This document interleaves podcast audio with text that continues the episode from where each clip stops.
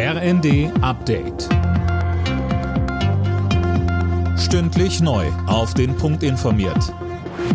Ich bin Imme Kasten. Die USA haben mehrere Luftschläge in Syrien und dem Irak durchgeführt.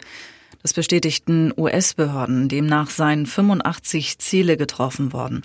Hintergrund ist ein Drohnenangriff in Jordanien, bei dem drei US-Soldaten getötet wurden. Die USA vermuten pro-iranische Milizen dahinter.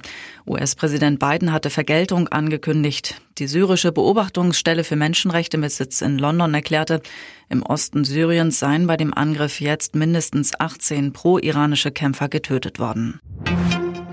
Bund und Länder wollen die Bildungschancen an sogenannten Brennpunktschulen verbessern. Im Fokus des neuen Startchancenprogramms liegen Grundschulen. Ab dem kommenden Schuljahr sollen vor allem das Lesen, Schreiben und Rechnen gestärkt werden.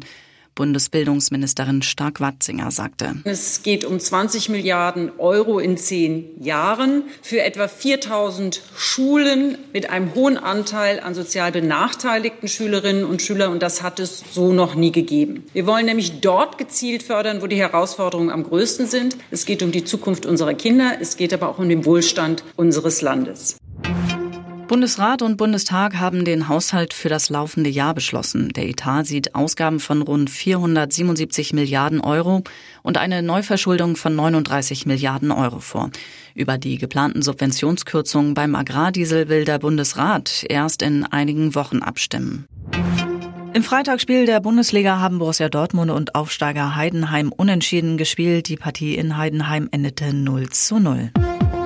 Alle Nachrichten auf rnd.de